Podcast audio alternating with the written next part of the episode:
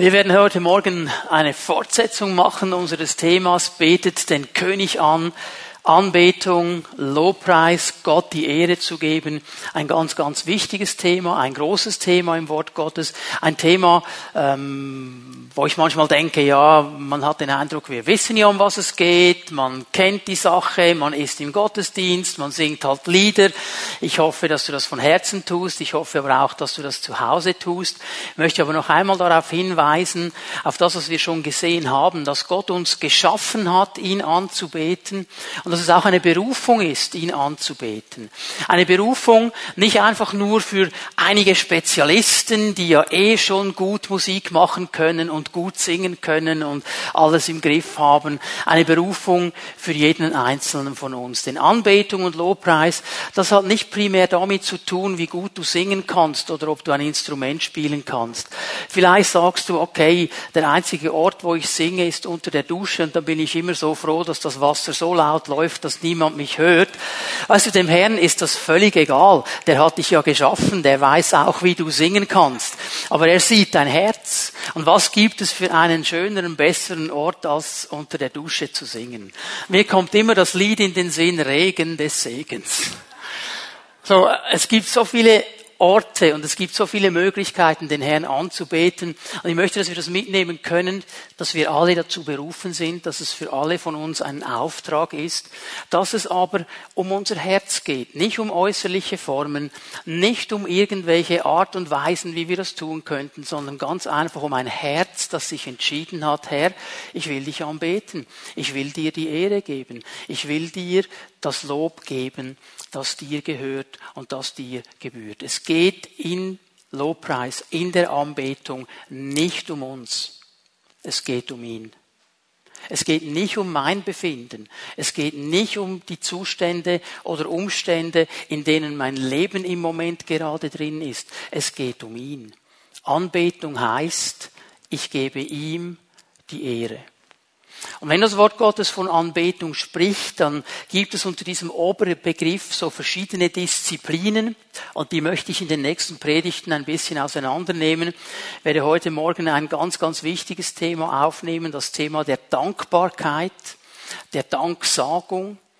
Dankopfer dem Herrn zu bringen, werden einiges darüber sehen. Bevor ich mit euch eine Bibelstelle anlese, äh, möchte ich Folgendes einfach noch weitergeben, das mich sehr beschäftigt hat in dieser Woche. Wir leben hier im Westen und in der Schweiz so ganz generell in einer undankbaren Gesellschaft. Dankbarkeit ist nicht das Neuliegendste. Wir sind mit der ganzen Welt verbunden, auf Knopfdruck, vernetzt. Wir sehen, was es für Möglichkeiten gibt. Wir sehen, was man da tun könnte, was man hier tun könnte. Man sieht, was andere Leute haben.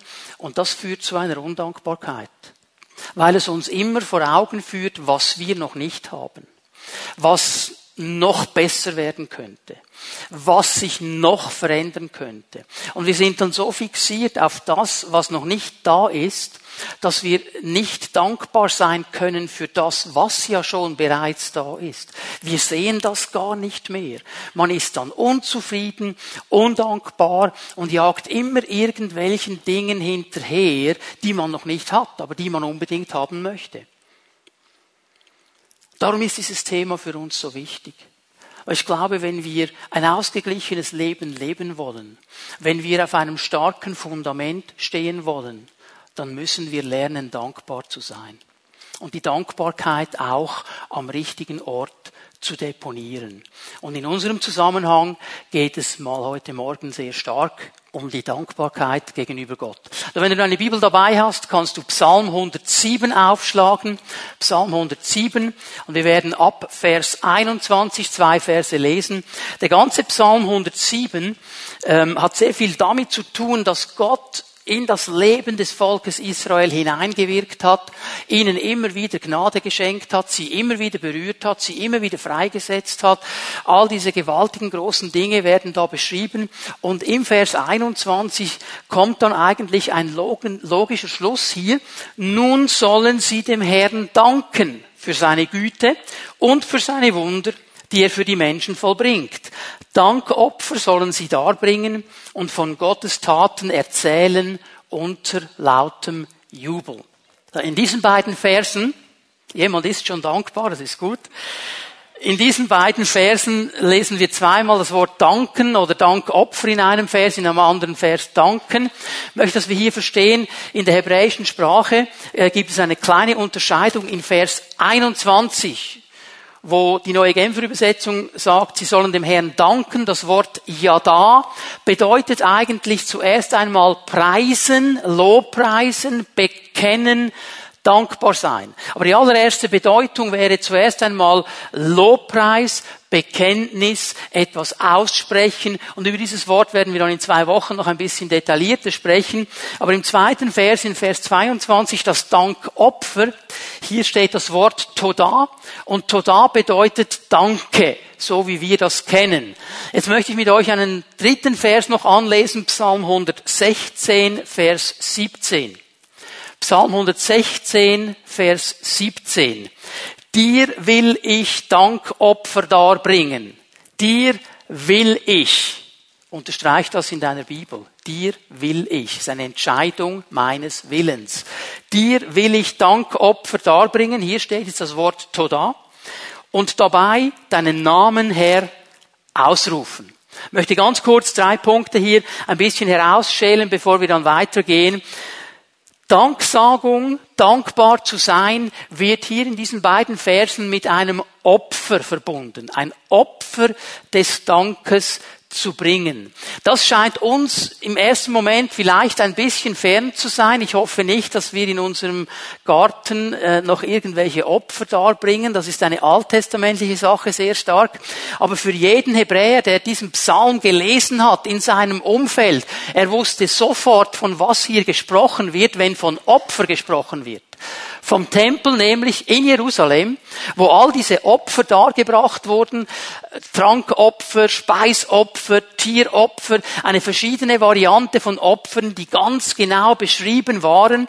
Und jeder Hebräer wusste ganz genau, okay, das hat jetzt mal zu tun mit einer Investition. Denn wenn ich ein Opfer darbringen will, dann muss ich zuerst etwas investieren. Ich muss mir ein Tier besorgen, ich muss mir ein Trankopfer besorgen, ich muss mir Weizen oder was auch immer, Feinmehl besorgen, ich muss das irgendwie kaufen, ich muss etwas investieren. Ich muss dann aber auch willig sein, nach Jerusalem zu gehen, in den Tempel. Da werden nämlich diese Opfer dargebracht. Es ist ein großer Aufwand, ein Opfer zu bringen. Und dann kommt noch eine dritte Sache dazu. Er musste auch willig sein, etwas im Glauben zu tun, ohne eine Auswirkung zu sehen. Nun, das Wort Gottes sagt, wenn du das und das getan hast, dann bring das und das Opfer und Gott wird so und so handeln. Das hat er aber nicht gesehen.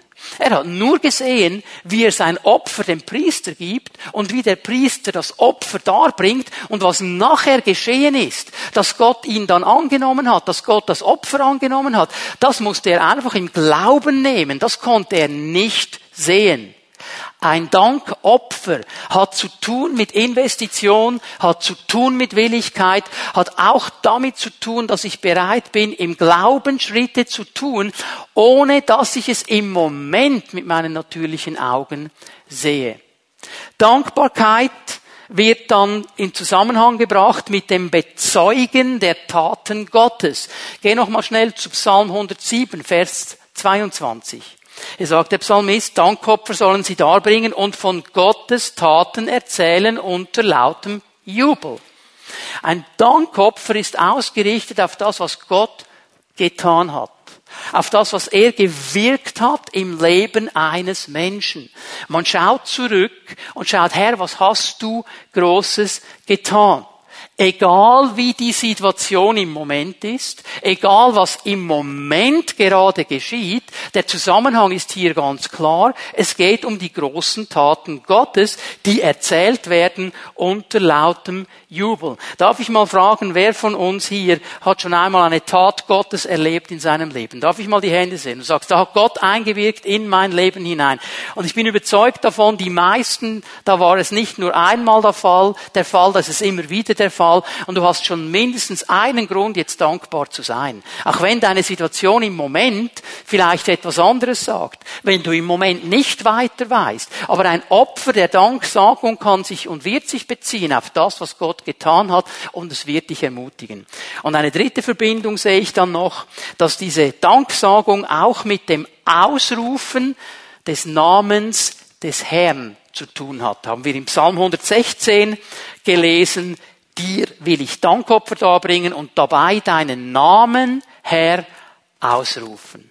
Was bedeutet das? Er bringt ein Dankopfer, er dankt Gott für sein Wirken und ruft dabei den Namen Gottes aus. Der Name Gottes beschreibt seinen Wesen, seinen Charakter, wer Gott ist. Also während er das Dankopfer bringt, dann ruft er den Namen Gottes aus. Vielleicht ist er dankbar, weil Gott in eine Situation hinein Frieden gebracht hat. Und er sagt, danke Herr für deinen Frieden, aber du bist ja Yahweh Shalom. Du bist ja der Herr des Friedens. Bei dir ist Frieden und nur von dir kommt Frieden und nur durch dich kann ich Frieden haben. Das ist ein Dankopfer. Oder der Herr hat versorgt und er sagt, oh Halleluja, Herr, du hast mich versorgt. Du hast diese Not gedreht. Du bist ja Yahweh Jireh. Du bist ja mein Versorger. Ich rufe das aus. Ich proklamiere das. So all das ist drin in diesen Gedanken der Danksagung. Und eine wichtige Bedeutung, die möchte ich mir mit euch zusammen jetzt anschauen, nämlich diese Tatsache, dass im biblischen Hebräisch es zwar den Begriff Toda, Danke, gibt, aber das Konzept, das dahinter liegt, ist ein ganz anderes, als das wir im Westen kennen. Wir kennen im Westen in der Regel so dieses Danke, wenn du etwas bekommen hast, nicht? Sag mal, dein Großvater oder deine Großmutter, deine Eltern haben dir irgendwas geschenkt auf den Geburtstag und du gehst hin und sagst, danke Großvater für das Buch oder für die CD, was immer du bekommen hast. Manchmal ist es ja so, dass die Eltern dann das noch einfordern müssen, weil die Kinder das ja sehr schnell vergessen. Hast du Großvater schon Danke gesagt für das Buch? Und dann muss man dann noch ein SMS heute schreiben oder eine äh, E-Mail, was auch immer. Ja, das wird dann eingefordert. Aber die Fixierung ist immer auf, was habe ich bekommen? Die Fixierung ist, ich habe ein Buch bekommen, ich muss mich für das Buch bedanken. Dieses Konzept im Hebräischen ist ein ganz anderes. Dieses Toda bedeutet eigentlich anerkennen und bekennen. Es heißt, ich anerkenne den, der mir ein Geschenk gemacht hat, an für das, was er ist für das, wer er ist.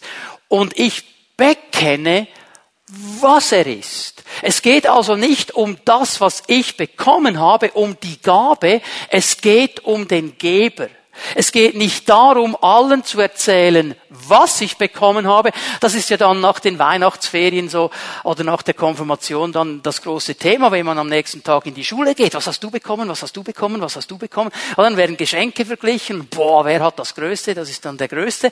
Und so weiter. Es geht um die Geschenke, diese Fixierung auf Geschenke. Hier in diesem Toda-Konzept geht es aber um den Geber. In unserem Fall um Gott. Es geht also nicht darum, was er alles getan hat, sondern wer er als Person eigentlich ist. Wer er als Herr ist. In seinem Charakter, in seinem Wesen, in seiner Güte, in seiner Gnade, in seiner Beziehung, die er mit uns hat. Es geht darum, dass wir darüber sprechen, wer er ist. Ich möchte euch ein Beispiel bringen. Stellt euch mal vor, der Matthias hier, der hätte mir eine wunderschöne Uhr geschenkt und ich ziehe die dann natürlich auch an, weil er hat die mir ja geschenkt und ähm, der eine oder andere wahrscheinlich Mann, Männer sind sehr fixiert auf Uhren, die würden dann das bemerken und die würden dann vielleicht nach dem Gottesdienst kommen und sagen, hey, du hast eine neue Uhr, habe ich gesehen. Was würde ich ihm sagen? Würde sagen, du ja, Matthias hat mir die geschenkt. Kennst du Matthias? Matthias, das ist da dieser nette junge Kerl, der bei uns Musik macht, der Lobpreisleiter. Der ist so musikalisch im Fall. Der spielt Klavier, der spielt Trompete, der spielt Schlagzeug, gibt kein Instrument, das er nicht spielt. Und der liebt den Herrn von ganzem Herzen. Und er liebt es, den Herrn anzubeten. Das ist so ein toller Kerl. Hat so ein lustiges Bärtchen und so, hat eine liebe Frau und zwei Kinder. Der Matthias, der mit dem Musikgeschäft, kennst du den, der da vorne steht? Matthias, Matthias. Das Einzige, was du hören würdest, ist Matthias, Matthias, Matthias, Matthias. Natürlich, du wärst daran interessiert, interessiert, was ist für eine Marke und was hat sie gekostet. Darum geht es gar nicht. Wer hat sie mir geschenkt? Ich würde nicht über die Uhr sprechen, ich würde über den Geber sprechen. Das ist das Konzept der Dankbarkeit in der Bibel. Es geht nicht um, was habe ich bekommen, es geht um den, der mir das geschenkt hat. Im Neuen Testament würden wir sagen, wir bezeugen den Namen des Herrn. Wir sind Zeugen von den Dingen, die in unserem Leben durch ihn geschehen, weil er hier ist. So Dankbarkeit ist nicht diese Fixierung auf, ich habe etwas bekommen, ich habe eine Gabe. Es ist diese Ausrichtung auf den Geber, der in seiner Güte und in seiner Gnade in unsere Leben hineinwirkt und unsere Leben hält und unsere Leben trägt. Das ist das Konzept der Dankbarkeit. Es ist ganz wichtig, dass wir das verstehen, dass wir wegkommen von dieser Fixierung auf das Material, auf diese Fixierung auf das müsste ich noch haben, das sollte ich noch haben haben, hin zu unserem Herrn, der sich in unsere Leben hinein investiert und der uns alles gibt, was wir brauchen. Und wir müssen neu verstehen, dass wenn wir ihn haben, wir alles haben. Und dass es das absolut Wichtigste ist, ihn persönlich zu kennen. Das ist der Schlüssel für Dankbarkeit. Es geht nicht um all das, was ich bekommen habe. Es geht um ihn. So Toda bedeutet eigentlich, ich werde den Namen des Herrn bekannt machen. Ich werde überall erzählen, was für ein guter Gott er ist, was für ein guter König er ist, wie er treu ist, wie er an meiner Seite steht, wie er meine Weisheit ist, wie er mir hilft, in Situationen umzugehen mit Widerständen, wie er mir immer wieder seine Liebe schenkt, wie er mich erfüllt mit seiner Kraft, mit seinem Heiligen Geist, mit seinem Frieden, wie ich in jeder Situation ruhig bleiben kann, weil er hier ist und die Situation in der Hand hat und im Griff hat. Ich werde bezeugen, wer er ist. Das ist Dankbarkeit. Und jetzt weiß ich natürlich, ihr wartet alle drauf, weil ich habe es ja schon erwähnt. Ja, und jetzt, was ist mit diesem Dankopfer los? Weil das haben wir ja mindestens schon ein bisschen herausgespürt, das Dankopfer ist nicht unbedingt so die einfachste Sache. Weil das Dankopfer hat zu tun mit einer Entscheidung des Glaubens. Das Dankopfer bringe ich dann, wenn in einer Situation die Dinge vielleicht nicht so laufen, wie ich es mir wünschen würde, wenn ich vor Widerständen stehe, wenn die Umstände gegen mich sind, wenn ich nicht mehr weiter weiß. Und es ist uns dann nicht das Naheliegendste, die Hände zu erheben und Gott zu danken. Es ist dann nicht das Naheliegendste, ihn anzubeten. Dann hadern wir mit der Situation und hadern mit Gott. Dann sind wir unzufrieden und versuchen unser Recht einzufordern und von Gott zu verlangen, dass er jetzt sofort die Situation Situation ändert. Aber Dank bringen in dieser Situation. Und ihr lieben Leute, genau da ist ein Geheimnis drin. Denn Opfer, Dank Opfer bedeutet Nachfolge. Ich folge ihm nach. Ich gebe ihm mein Leben. Ich opfere ihm mein Leben. Er sagt, was durchgeht. Es bedeutet diese Hingabe. Es bedeutet, Herr, mein Leben gehört dir. In guten Zeiten, in schlechten Zeiten. Ich vertraue auf dich in jeder Situation. Und es bedeutet eben diese Herausforderung des Glaubens. Dann, wenn um mich herum alles schief läuft, ihm Danke zu geben, weil er trotzdem Herr ist.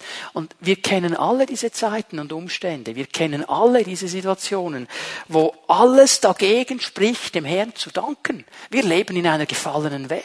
Die Welt um uns herum ist nicht fair, auch nicht mit Christen. Du kannst den Umständen nicht sagen, hallo, ich bin Christ, ich glaube an Jesus, sei bitte fair mit mir.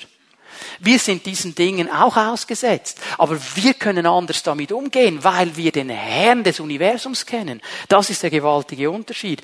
Und ich sage dir eines, was immer deine Situation ist heute Morgen, wo immer du stehst, wie schlimm sie in deinen Augen auch ist, es ist der richtige Zeitpunkt, dem Herrn ein Dankopfer zu geben, weil dann werden sich Situationen verändern.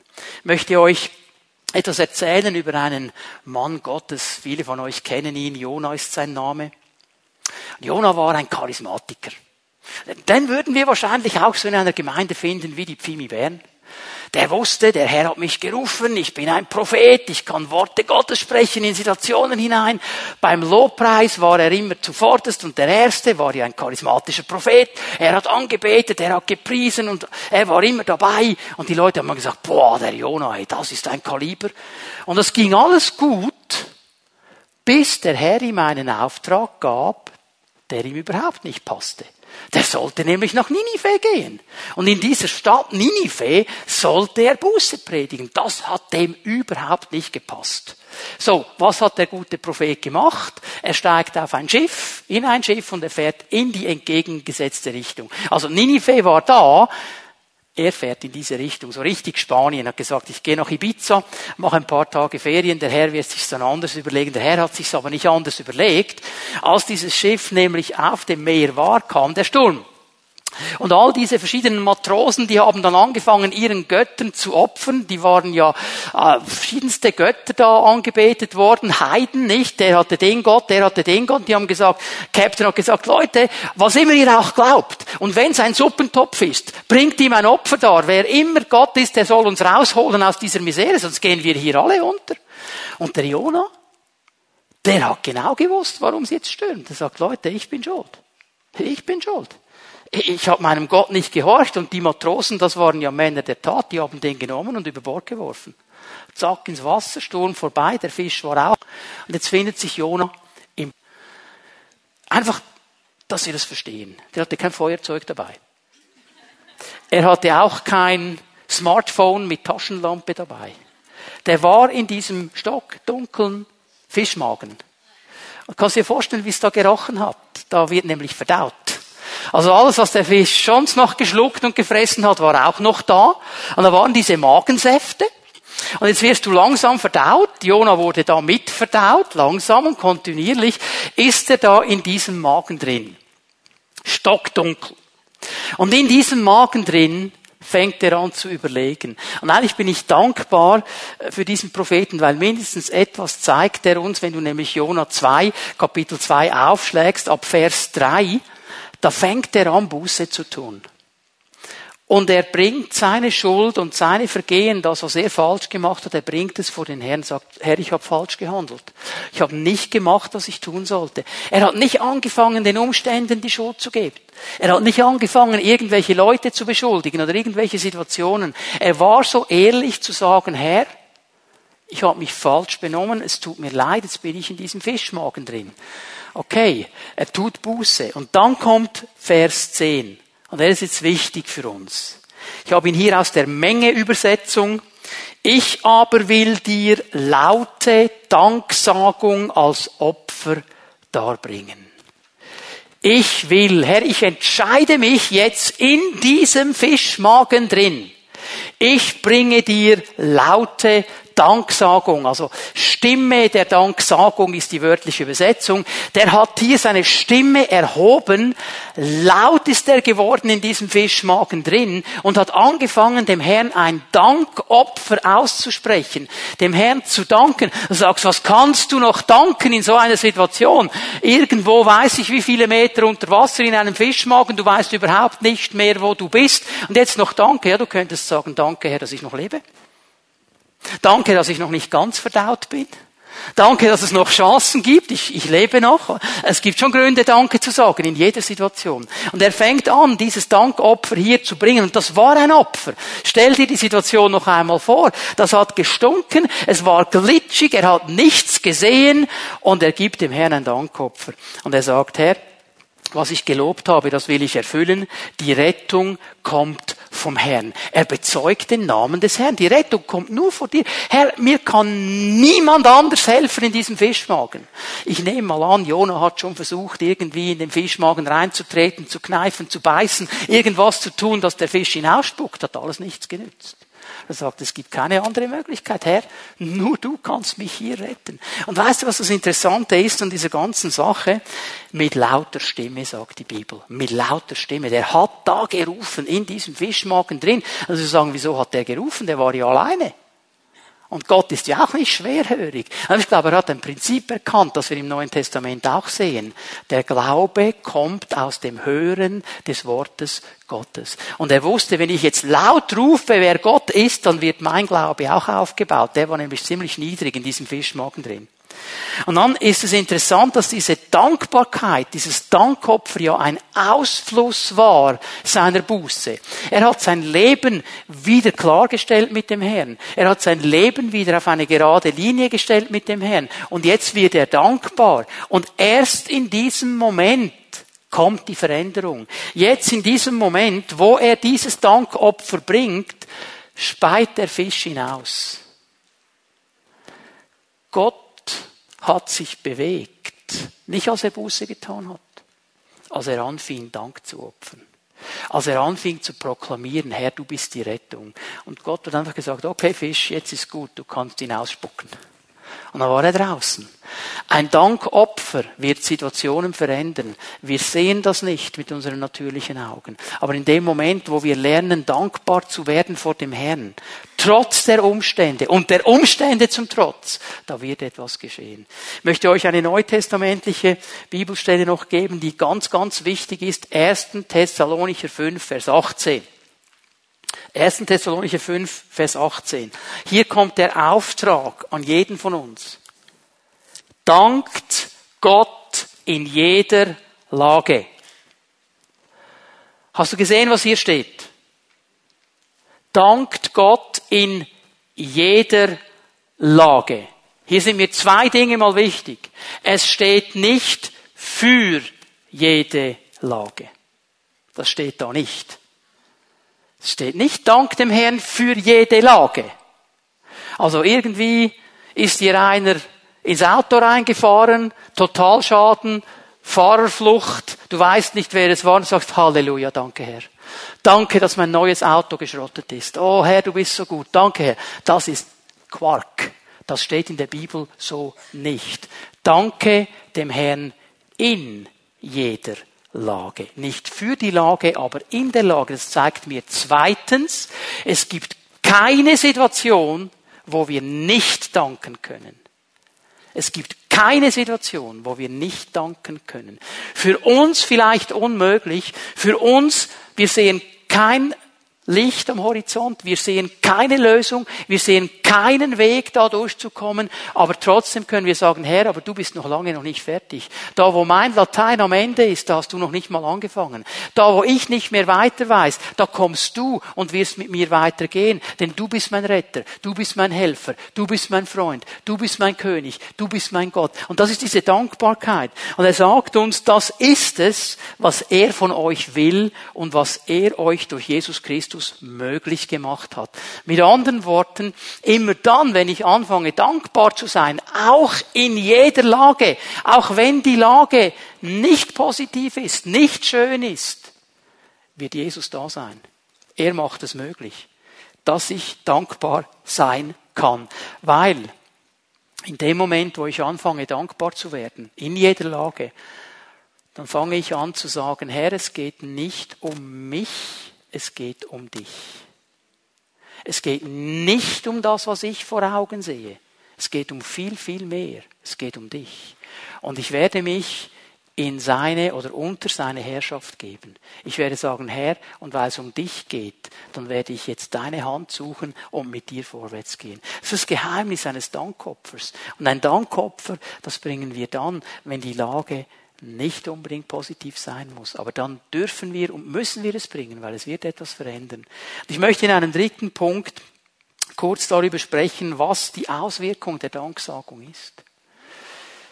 Und ich stelle fest, es gibt zwei Auswirkungen. Es geschieht etwas in mir, und es geschieht etwas in der geistlichen, unsichtbaren Welt, wenn ich anfange, dankbar zu werden, wenn ich anfange, Dankopfer zu bringen, wenn ich anfange, dem Herrn Danke zu sagen. Noch einmal Psalm 107, Vers 22. Dankopfer sollen sie darbringen und von Gottes Taten erzählen unter lautem Jubel. Und die erste Auswirkung, die ich betonen möchte und die ganz, ganz wichtig ist, wenn ich lerne, dankbar zu sein, werde ich wieder lernen, zufrieden zu sein. Und ich werde eine gute, gesunde Ausrichtung bekommen. Weil ich mich darauf besinne, was in meinem Leben an Gutem da ist was in meinem Leben am Positiven schon da ist, weil ich mich wieder ausrichte auf das, was Gott hineingelegt hat, was Gott gegeben hat. Und wenn ich das tue und wenn ich wieder dankbar werde, dann werde ich zufrieden. Dann kann ich mich wieder freuen, dass mein Bruder, meine Schwester in der Hauszelle gesegnet wird. Dann kann ich mich darüber freuen, dass Gott wirkt im Leben einer anderen Person und nicht sofort denken, Herr, warum der und ich nicht? Ich hätte doch auch das Recht darauf. Ich bräuchte das auch. Vielleicht kommt die Situation nicht, dass jemand in der Hauszelle sagt, oh, ich freue mich so, Leute, ich freue mich so. Jemand hat mir die Ferien in Sardinien bezahlt. Ich kann mit der Fimi nach Sardinien fahren. Jemand hat's mir bezahlt. Wunderbar. Und du wirst sauer. Weil du hast gerade schon gebucht vor zwei Wochen und alles schon bezahlt. Du sagst, Herr, das ist so gemein. Der hat's geschenkt bekommen. Ich hab's bezahlt. Das ist Unrecht. Warum? Du hast das Geld, er hat's nicht. Sei doch dankbar, dass jemand sich bewegen ließ, etwas zu geben, damit jemand anders gesegnet ist. Sei doch dankbar, dass deine Geschwister mitkommen können, dass sie auch Freude haben können, unter der Sonne zu sein. Freu dich doch darüber. Aber wir sind so fixiert auf uns, auf das, was wir wollen. Ich habe, ich will und ich will noch mehr. Und wir müssen wieder lernen, neu zufrieden zu sein. Wir müssen wieder lernen, dankbar zu sein für das, was Gott in unsere Leben hineingelegt hat. Wir müssen wieder lernen zu verstehen, dass wir nicht das Recht haben auf das und das und das und das und das auch noch. Ist uns bewusst als Menschen in der Schweiz, dass wir für den größten Teil der Weltbevölkerung reich sind? Jeder von uns. Jeder von uns. Egal was du verdienst. Jeder von uns, der hier in diesem Land ist, ist reich. Für viele Menschen auf dieser Welt. Wir haben die Relation nicht mehr. Wir wollen immer nur noch mehr, mehr, mehr, mehr, mehr. Und wir haben einen guten Diener gefunden, wie den Fleisch aus der, äh, der Geist aus der Flasche, der uns dabei hilft. Sein Name ist Jesus. Nur richtig drehen und dann kommt der liebe Jesus und macht das alles für mich. Hör mal, du hast nicht verstanden, um was es hier geht. Jesus ist nicht da, um dich zu bedienen. Wir sind da, um ihn zu dienen. Wir sind da, um ihn anzubeten. Wir sind sein Volk, er hat uns erlöst. Wir müssen die Relation hier wieder haben. Und wenn wir lernen, dankbar zu sein, dann werden wir innerlich zufrieden sein. Und dann werden wir auf einem gesunden Fundament stehen. Das ist eines der größten Probleme in unserer Gesellschaft. Unzufriedenheit, das, das, oh mein Job, mein Job, der ist so mühsam. Wenn du meinen Job hättest und mein Chef, der ist so dämlich und die Mitarbeiter, die sind alle blöd, die sind alle beschränkt, so doof, mein Job, mein Job ist so mühsam. Hallo? Hast du mal darüber nachgedacht, wie viele Leute keinen Job haben in der Schweiz und dankbar werden für deinen? Wir verlieren die Relation. Jemand bewirbt sich für einen Job, den er nie erfüllen kann und wird noch sauer auf Gott, dass er ihn nicht bekommt. Wir haben die Relation verloren. Wir müssen wieder lernen, dankbar zu sein. Sei dankbar, dass du arbeiten kannst mit deinen Händen. Sei dankbar, wenn Möglichkeiten da sind. Sei dankbar und tu dein Werk jeden Tag in dieser Dankbarkeit vor dem Herrn. Innere Zuversicht, innere Zufriedenheit und eine richtige Perspektive. Das ist das Erste, was Dankbarkeit auslösen wird. Dankbar zu sein für den Ehepartner. Ein Mann hat mir mal gesagt, ja, also, wenn du so eine hättest wie ich, dann wärst du auch undankbar. Dann habe ich ihm gesagt, ja, aber hör mal, hat dich jemand gezwungen, sie zu heiraten? Das war deine Entscheidung. Du wolltest sie heiraten. Jetzt bitteschön, arrangier dich damit. Und auch in dieser Situation gibt es Möglichkeiten. Der Herr kann Herzen verändern. Und weißt du was, lieber Mann, wenn du sagst, Amen, jetzt hat er über mich gesprochen, sage ich dir was. Dein Herz muss sich zuerst verändern. Die Sicht, die du nämlich hast über deinen Ehepartner, ist falsch. Gott hat deinen Ehepartner noch lange nicht aufgegeben, so wie er dich nicht aufgegeben hat. Und jetzt geh mal zu ihm und sag, danke Herr für den Ehepartner, danke Herr, er ist manchmal undankbar, aber jetzt sag mir, wie ich ihm helfen kann, dankbar zu werden. Wie verändere ich mein Leben, damit er dankbar wird? Das wäre der Ansatz, okay? Eine Herausforderung von Gott, wir dürfen lernen, dankbar zu sein. Jetzt möchte ich euch zeigen, wie sich das im Leben von Jesus so gezeigt hat und wie diese Dankbarkeit. Bei Jesus ist es ja nicht das Problem. Nicht? Er, er ist das Vorbild in allem, auch in dieser inneren Ausrichtung. Er, er, er hatte diese echte Ausrichtung zum Herrn. Er wollte wirklich den Vater loben, er wollte ihn anbeten, er wollte tun, was der Vater sagte. So er, diese innere Ausrichtung der Dankbarkeit, die war bei ihm da. Aber bei ihm sehen wir sehr gut, wie diese Dankbarkeit Umstände veränderte. Da war eine Situation, du kannst mal Johannes 6 schon aufschlagen in deiner Bibel. Jesus hat gepredigt. Und wenn du das Gefühl hast, in der Pfimi Bern gehen die Predigt lang, dann hast du nie Jesus zugehört. Der hat nämlich den ganzen Tag gepredigt. Und irgendwann kam dann mal einer der Jünger und er hat gesagt, äh, Entschuldigung, Jesus, ähm, äh, Ich wollte nur sagen, du siehst die Leute, es sind etwa 5000, die hier sitzen, es sind sehr viele Leute und weißt du, ähm, die haben langsam Hunger. Merkst du nicht, dass die langsam Hunger haben? Wahrscheinlich hatte Petrus selber Hunger, darum ist er zu Jesus gegangen. Aber man hat eben die Leute nicht, die Leute sind dann immer schuld, die haben Hunger. Und Jesus sagt, hey, gib ihnen zu essen. Gebt ihr ihnen zu essen? Und dann sagen sie, ja, aber bitte schön, 5000 Leute. Wie, wo sollen wir das Catering herfahren, um die zu, äh, das geht doch gar nicht. Also, das ist eine Riesensache. Und sie haben dann doch versucht, einigermaßen einen Weg zu gehen und sagen dann Vers 9. Hier ist ein Junge. Der hat fünf Gerstenbrote und zwei Fische. Und der Jünger, der das bemerkt hat, der war definitiv Schweizer. Das sehe ich am Nachsatz. Was ist das schon für so viele? Diese zwei kleinen Fischlein und diese fünf Brote. Hey, was soll das eigentlich? Das funktioniert eh nie. Es funktioniert nie.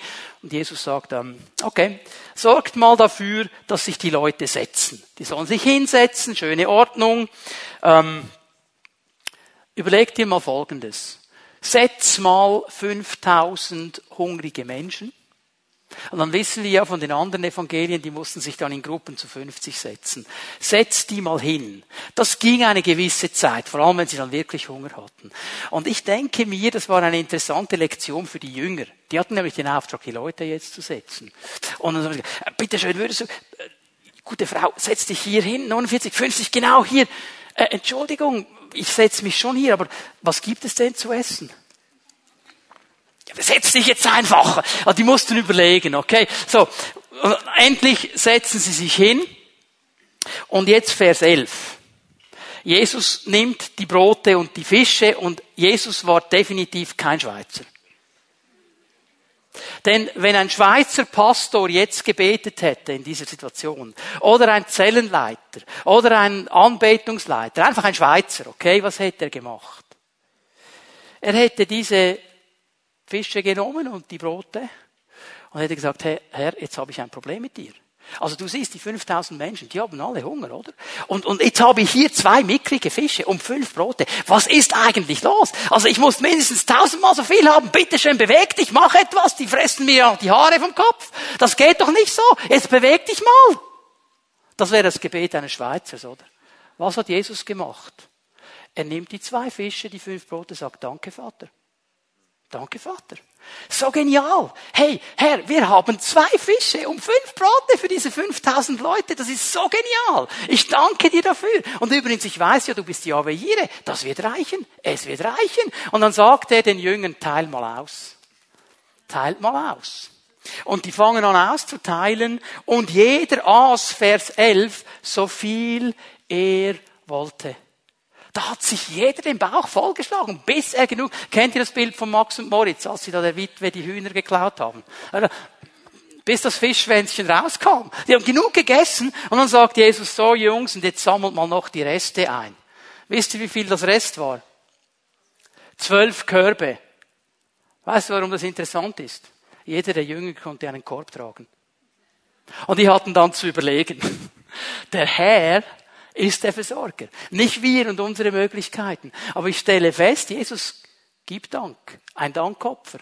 Und der Herr dreht eine Situation. Wie hat er das gemacht? Das wäre interessant zu wissen. Aber weißt du was, würde uns ja nichts nützen, wenn wir wüssten, wie er es gemacht hat. Wir sind nicht Gott. Das Wichtige ist, er hat's gemacht. Könntest du dir vorstellen, dass in einem Leben, in einem Umstand bei dir, in deinem Leben, wo du die Versorgung Gottes brauchst, dass es eine interessante Sache wäre, anstatt zu motzen und zu nörgeln und dem Herrn Vorschriften zu machen, einfach mal sagen, danke Herr, dass ich noch da bin. Danke, dass ich nicht untergegangen bin. Danke, dass du mir sagst in deinem Wort, all eure Sorgen werft auf ihn, er wird sich sorgen. Ich danke dir einfach und es kann sich etwas verändern. Ein Herz der Dankbarkeit. Luca, äh, Johannes 11, nicht Lukas 11, Johannes 11, Vers 41. Das ist auch so eine interessante Situation. Jesus steht vor dem Grab von Lazarus. Lazarus ist schon seit drei Tagen tot. Und Jesus sagt, nehmt den Stein weg. Und die Leute sagen, nein, bitte nicht, der stinkt schon. Der ist wirklich tot, wie du nur tot sein kannst. Seit drei Tagen, da gibt's nichts mehr zu tun. Kannst du vergessen. Jesus sagt, weg mit dem Stein. Und dann schau mal, er richtete seinen Blick zum Himmel und sagte, Vater, ich danke dir. ich danke dir. Er gibt ihm einfach ein Dankopfer. Herr, du hast mich alle Zeit erhört. Und ich danke dir, denn du bist der Herr des Lebens. El Chai. Von dir kommt das Leben. Und der kann so tot sein, wie er nur tot sein kann. Aber wenn dein Leben kommt, dann lebt er wieder. Und ich weiß, dass du in der Sache drin bist. Und wir drehen die Situation von Tod zu Leben. Lazarus, komm raus. Und die einzige Situation, wo Lazarus nicht gehorsam war, ist, dass er nicht rauskommen konnte. Er konnte nur raushüpfen. Weil die Bibel sagt uns in Vers 44, er war noch mit Grabbinden umwickelt. Er konnte nicht gehen, der konnte nur hüpfen. Der war wie eine Mumie eingepackt. Aber er hüpft raus. Weil in dem Moment, wo die Dankbarkeit zu Gott geht, dann kann Gott kommen. Und dann kann er Situationen verändern. Könnte es sein, in einer Situation, wo du sagst, da ist der Tod im Topf, dass Gott etwas ändern kann und Gott etwas drehen kann, wenn du anfängst, Danke zu sagen, wenn du anfängst, ihn zu ehren für das, was schon da ist und ihn einfach den Dank zu geben, der ihm gebührt. Matthäus 26, Vers 27. Jesus mit seinen Jüngern zusammen, das letzte Abendmahl. Und das Abendmahl ist übrigens ein Dankesmahl und ein Freudenmahl. Das griechische Wort für Danke, Eucharisto, hat Dank und Freude drin. Und das Abendmahl, die Eucharistie, ist ein Freuden- und Dankesmahl. Jesus nimmt den Kelch, Vers 27, mit Wein und spricht ein Dankgebet. Er dankt dem Herrn gibt ihn den Jüngern und sagt, trinkt alle daraus, das ist mein Blut, das Blut des neuen Bundes, das für viele zur Vergebung der Sünden vergossen wird. Jesus dankte für den neuen Bund. Er dankte für das, was Gott an neuer Freiheit schenken wird, für das, was Gott an neuem Zugang zu ihm schenken wird, für das, was kommen wird nach seiner Kreuzigung. Er dankte ihm dafür. Und wir haben so viel Grund, Danke zu sagen für diesen neuen Bund, dass Jesus uns Sünden vergibt, dass Jesus uns ein neues Leben, neues Leben geschenkt hat, dass Jesus uns gerecht gemacht hat, dass Jesus uns geheiligt hat, dass Jesus uns Zugang gibt zu ihm, dass Jesus an unserer Seite steht. Wir haben so viel Grund, Danke zu sein. Und hör mal, meine meine Umstände und deine Umstände, so schlimm sie sind, ändern nichts an der Tatsache, dass wir zur Familie Gottes gehören dürfen. Und mindestens dafür kann ich ihm Danke sagen. Und der Vater im Himmel, der wird genau das tun, was du als natürlicher Vater, als natürliche Mutter auch tust. Du wirst deinen Kindern helfen, wenn sie in einer schwierigen Situation sind. Und genau dasselbe wird der Vater tun. Aber nicht indem wir ihm Vorschriften machen. Nicht indem wir ihm anschreien. Nicht indem wir ihm sagen, du musst jetzt, du musst jetzt. Indem dass wir sagen, danke Vater, dass du immer treu bist. Auch in dieser Situation. Dass ich dir danken darf, dass du mich befreit hast, dass ich dein Kind bin, dass ich zu dir gehöre. Ein Dankopfer. Römer 1, Vers 21. Jetzt wird's ganz interessant. Diese, diese Stelle hier hat mich bewegt diese Woche, ist ein Bild auf unsere Gesellschaft. Paulus hat hier in Römer 1 über den Lebenswandel von Menschen gesprochen. Er hat die Gesellschaft, in der er gelebt ist, äh, hat er zitiert und gezeigt. Und genau dasselbe ist heute der Fall mit unserer Gesellschaft. Trotz allem, was sie über Gott wussten, erwiesen sie ihm nicht die Ehre, die ihm zukommt, und blieben ihm den Dank schuldig. Mit anderen Worten, sie sind undankbar. Sie sind nicht dankbar. Sie geben Gott nicht die Dankbarkeit. Und was geschieht jetzt? Sie verloren sich in sinnlosen Gedankengängen. Und in ihrem Herzen, denen jede Einsicht fehlte, wurde es finster. Hör mal, sie haben das Zentrum des Lebens auf die Seite gelegt. Sie gaben Gott nicht die Ehre, sie gaben Gott nicht die Dankbarkeit, sie haben ihn nicht als Zentrum genommen.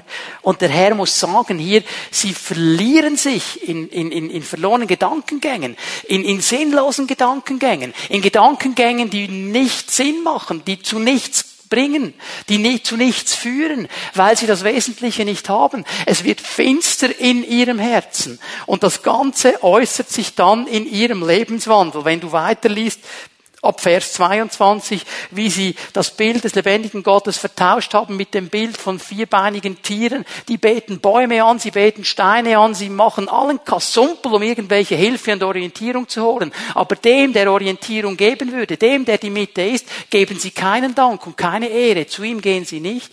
Und es sind alle möglichen Dinge, die dann geschehen, die er, die er ähm, aufzeigt, unzüchtiger Lebenswandel und so weiter.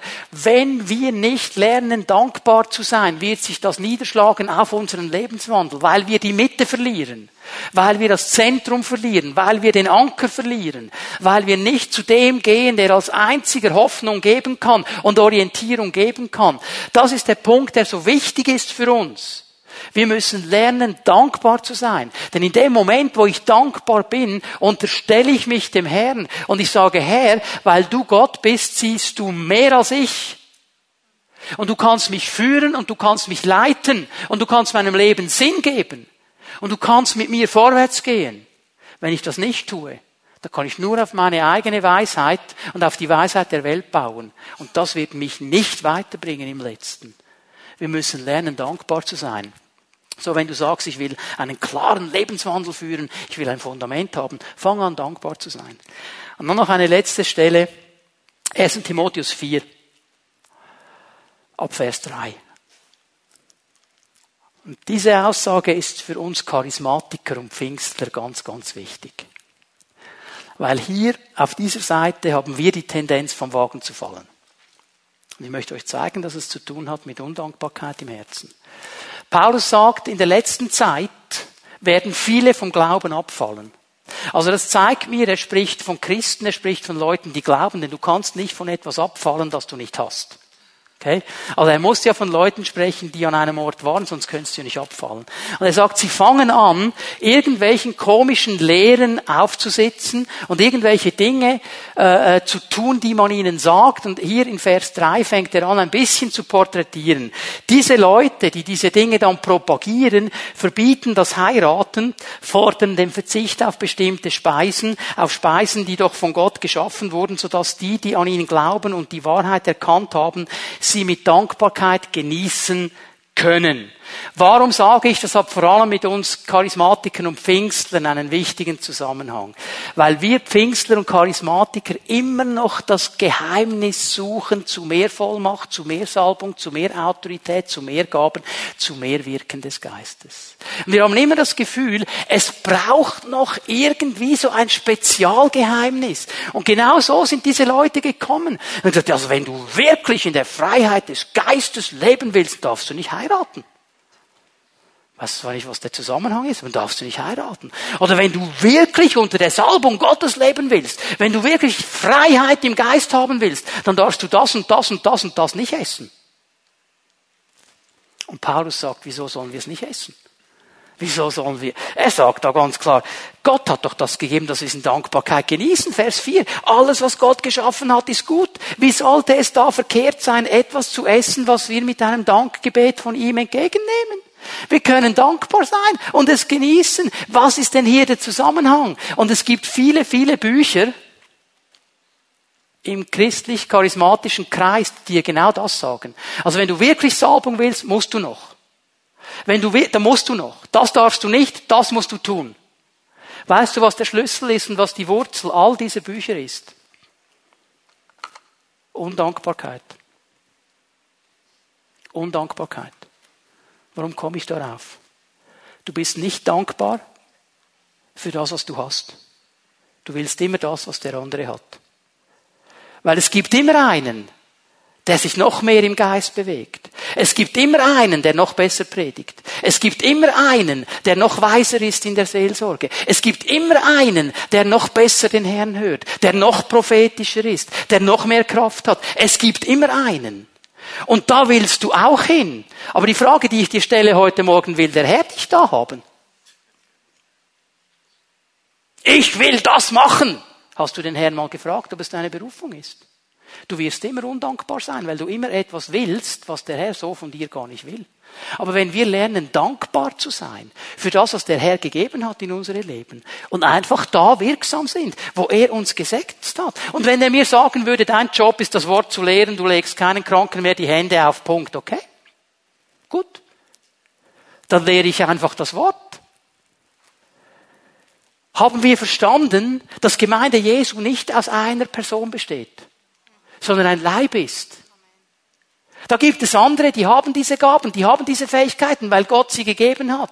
Ja, kann ich mich darüber freuen oder bin ich innerlich immer eifersüchtig und undankbar, dass ich es nicht habe? Und suche noch ein Spezialgeheimnis.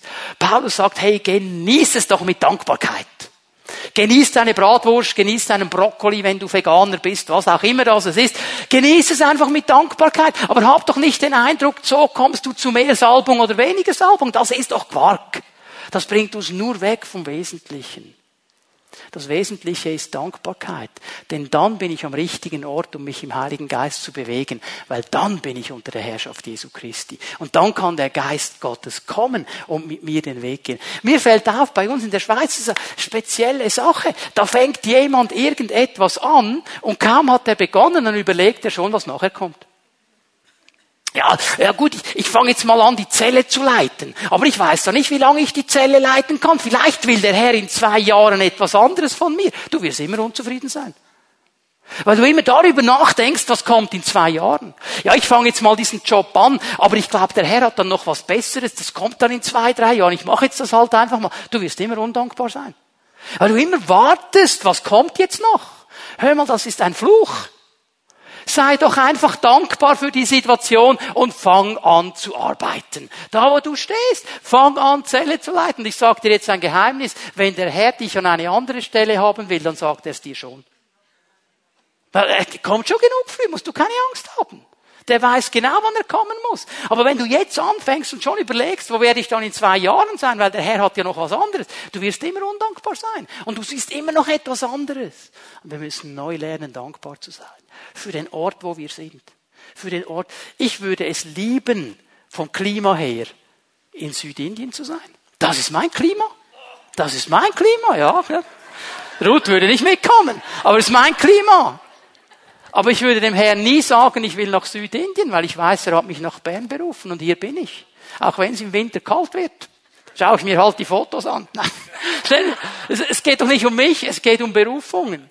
Und ich könnte jetzt dauernd irgendwie versuchen zu sagen, oh, ich würde so gerne in Südindien und wieso der Abraham ist jetzt wieder da, wieso darf ich nicht gehen?